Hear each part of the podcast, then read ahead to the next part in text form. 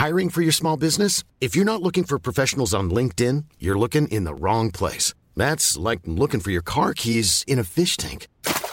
LinkedIn helps you hire professionals you can't find anywhere else, even those who aren't actively searching for a new job but might be open to the perfect role. In a given month, over 70% of LinkedIn users don't even visit other leading job sites. So start looking in the right place. With LinkedIn, you can hire professionals like a professional. Post your free job on linkedin.com slash people today.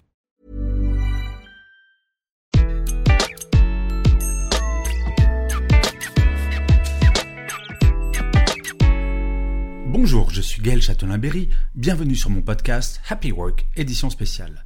Pour cet épisode, je reçois Rachida Saraka, directrice des ressources humaines de Kellogg's. Durant cet entretien, nous allons parler de marque employeur, des générations Y et Z, de développement durable, de diversité, du rôle des DRH pendant ce confinement saison 2 et d'égalité femmes-hommes.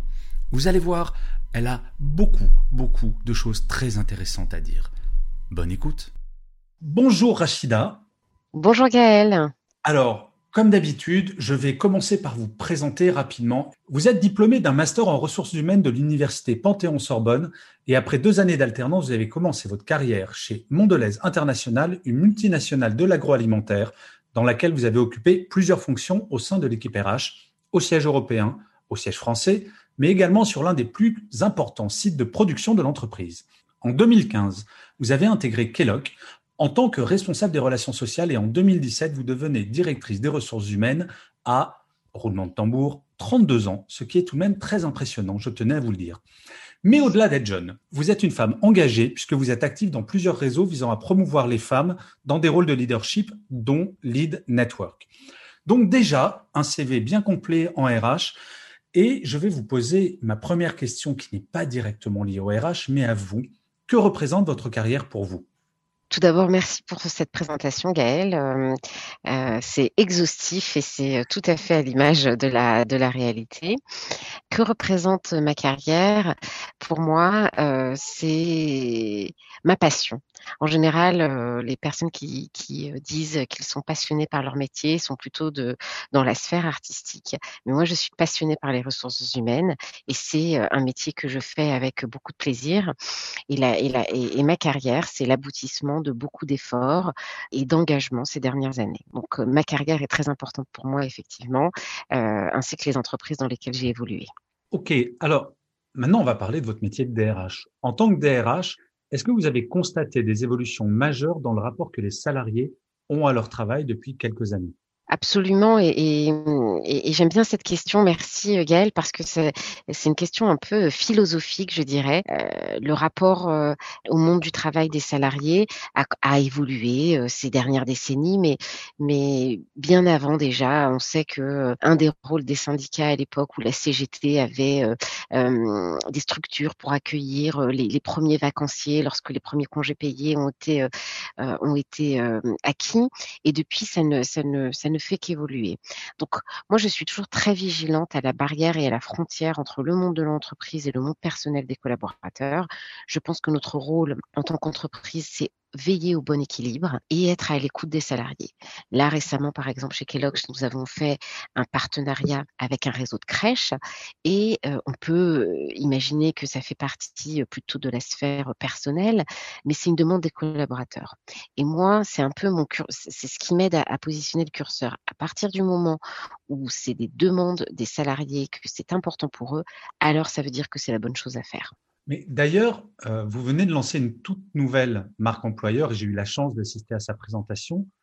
Mais pourquoi maintenant? Est-ce que ça a un lien avec le fait qu'il y a une pandémie ou alors c'est vraiment sous votre impulsion et l'impulsion euh, de votre directeur général? C'était une volonté vraiment de mettre dans la marque employeur un petit peu ce que vous venez de décrire, plus d'écoute, plus d'attention portée à la sphère personnelle, plus d'attention portée même aux salariés, j'ai envie de dire. Tout à fait. Alors, euh, il se trouve que la, que la, que la marque employeur, euh, on avait prévu de la lancer avant la pandémie. Euh, c'était c'était déjà prévu et c'était prévu pour accompagner une transformation business. Kellogg's est une entreprise qui fait des produits naturels, des produits sains, des produits basés sur une, alimentation végétale. Et c'était important pour l'entreprise de restaurer l'image vis-à-vis des consommateurs. Donc, il y a un tournant business très important vers plus de communication et plus d'efforts euh, nutritionnels. Et pour accompagner cette transformation business, amélioration des recettes, c'était nécessaire de parler également de qui nous sommes en tant qu'entreprise. Parce que lorsqu'on demande autour de nous, tout le monde connaît les marques Kellogg's. Les consommateurs connaissent très bien les marques Kellogg's. En revanche, en tant qu'employeur, nous sommes très peu connus et c'est la raison pour laquelle nous avons décidé de lancer la marque employeur cette année. Et la pandémie ne nous a pas arrêtés. On aurait pu euh, mettre sur pause, passer euh, à l'année prochaine, etc. Mais nous avons choisi de garder les efforts et déployer cette marque employeur. Alors, j'ai, je vous ai posé quelques questions pendant cette présentation, mais il y en a une que je, n'ai pas eu le temps de vous poser parce que je ne pouvais pas monopoliser non plus la parole quelque chose qui m'interroge, c'est est-ce que vous, en tant que DRH dans une entreprise vraiment emblématique, est-ce que vous sentez une sorte de défiance chez les générations Y et pas encore Z, presque Z, par rapport à ces grands groupes? Est-ce que c'est aussi pour cela vous avez ressenti le besoin de lancer cette marque employeur Parce que les jeunes, et je le vois, j'ai cinq enfants, donc j'ai une belle collection. J'ai deux jeunes adultes qui commencent à travailler et les deux, alors qu'ils sont tous diplômés de grandes écoles, grandes universités, sont indépendants et ne veulent plus aller dans des grandes entreprises. Est-ce que c'est une réponse à une inquiétude de la part des jeunes générations par rapport aux grandes entreprises peut-être? En partie, en partie, et, votre question m'interpelle particulièrement parce que c'est vrai que aujourd'hui, euh, les, diplômés des grandes écoles de commerce, euh, il y a encore 5, 7 ans, euh, leur entreprise idéale, c'était les industriels dans les produits de grande consommation dont nous faisons partie. Et aujourd'hui, c'est vrai qu'ils se tournent plus vers plutôt le monde de la tech, plutôt des startups, ou alors se lancer en tant qu'indépendant. Et ça, c'est vrai pour les jeunes diplômés. Mais on constate aussi un phénomène, c'est que après deux, trois ans, parfois quatre ans, ces personnes-là reviennent parce qu'elles sont, elles ont des attentes qu'un grand groupe peut apporter de la stabilité financière, des politiques de rémunération, une grande rigueur sur toute la partie euh, administrative, sur la formation, sur l'égalité homme-femme et tous ces thèmes-là qui sont très importants pour les générations, euh, les jeunes générations, ben on est beaucoup plus avancé lorsqu'on est dans un, euh, au sein d'un grand groupe établi. Donc, c'est vrai, on peut perdre des talents qui se retournent vers le monde de la tech, mais ils reviennent très rapidement. C'est aussi ça la réalité c'est très intéressant.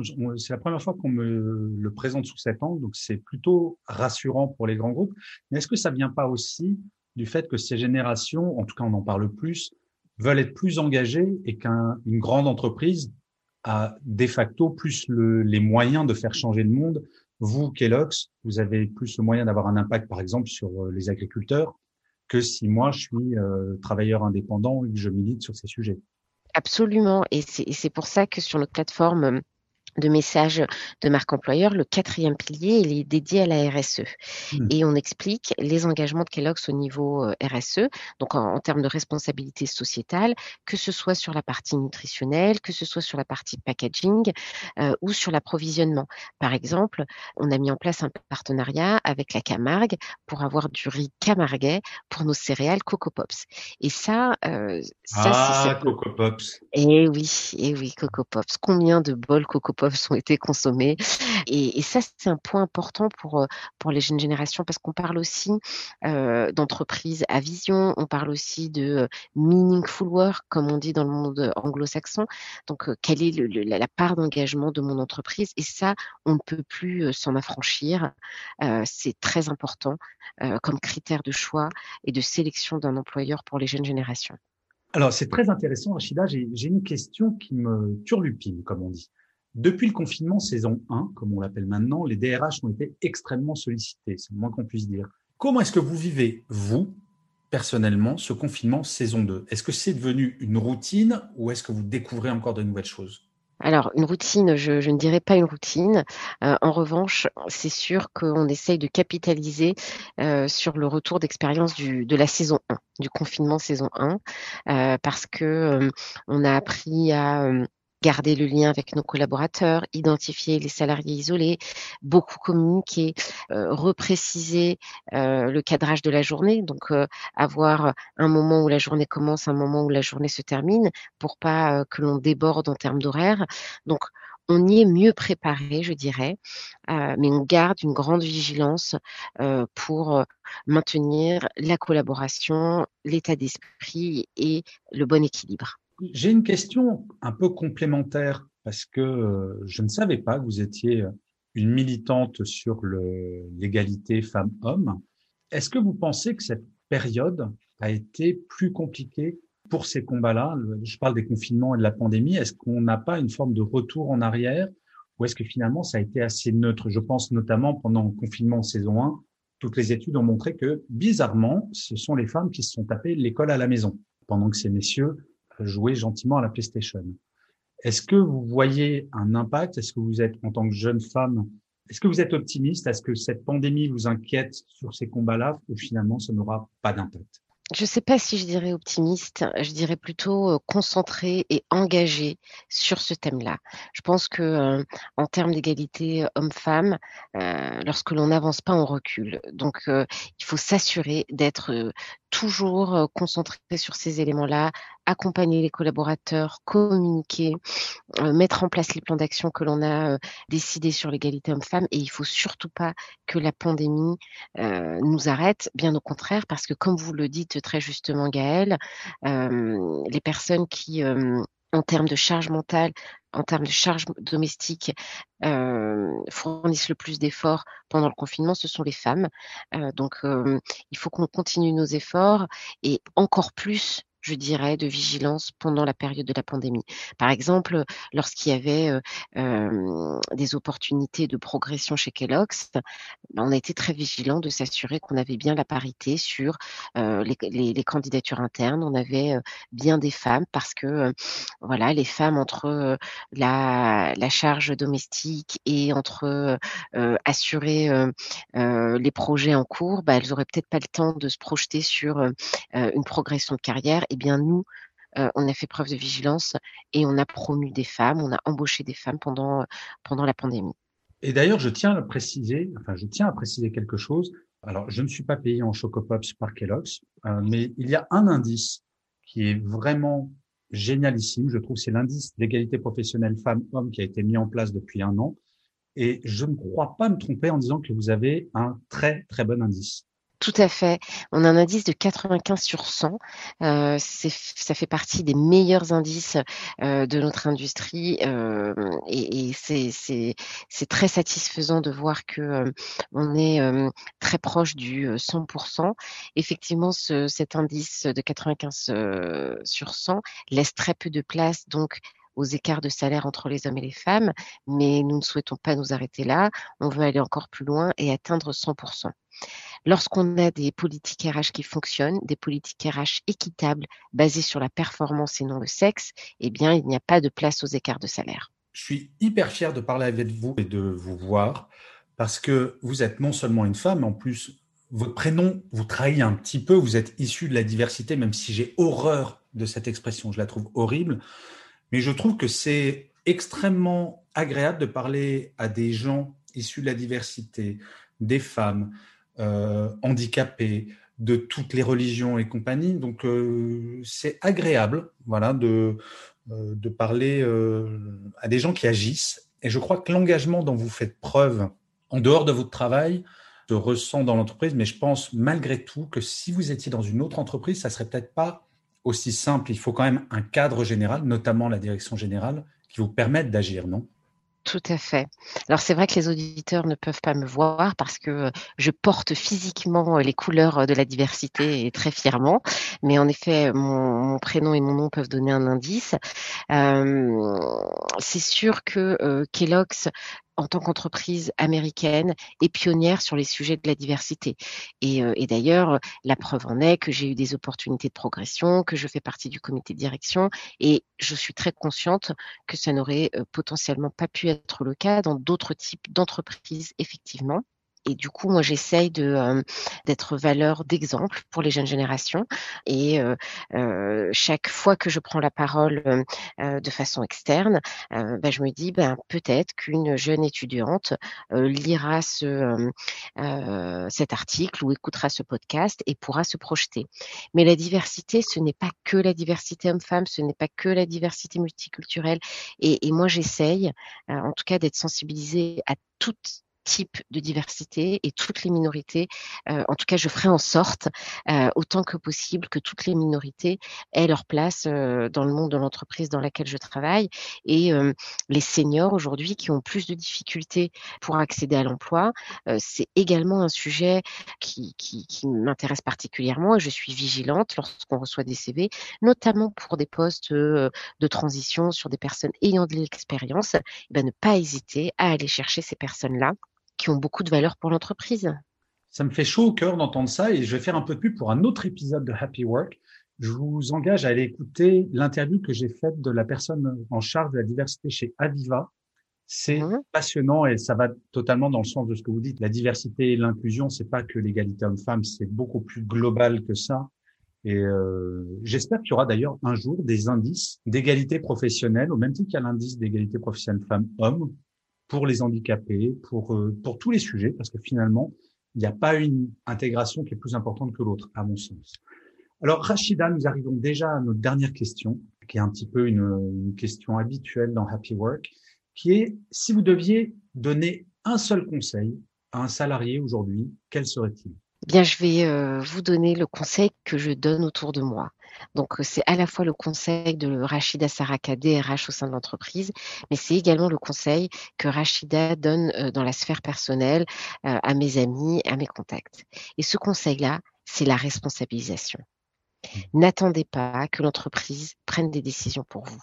N'attendez pas que l'entreprise soit la seule à vous faire progresser. Soyons responsables de nos résultats, de notre performance, mais aussi de notre avenir au sein de l'entreprise. Si à un moment donné, on a envie de progresser, qu'on se donne les moyens. Si à un moment donné, on n'est plus aligné avec le monde de l'entreprise ou on a envie de faire une pause, prenons nos responsabilités également. Et en fait, voilà, cette responsabilisation de prendre ces décisions, bien sûr, tout en les contextualisant, mais d'être responsable de, sa trajectoire, ça permet d'avoir un équilibre personnel qui est très important. Donc voilà, euh, mon conseil, c'est euh, responsabilisons-nous. Responsabilisation et de ce que j'entends de ce que vous dites, action. Et c'est vrai que se plaindre sans agir, honnêtement, autant se taire. Alors que quand on n'est pas satisfait de quelque chose, l'action, bah, jusqu'à preuve du contraire, il n'y a rien de mieux. Eh bien, écoutez, Rachida, je vous remercie un million de fois pour ces minutes qui sont passées bien vite. C'est absolument passionnant. J'espère que les auditeurs euh, apprécieront autant que j'ai apprécié cet entretien. Il ne me reste plus qu'à vous dire au revoir et à très bientôt, Rachida. Merci beaucoup pour l'invitation, Gaëlle. C'était un réel plaisir d'échanger avec vous aujourd'hui.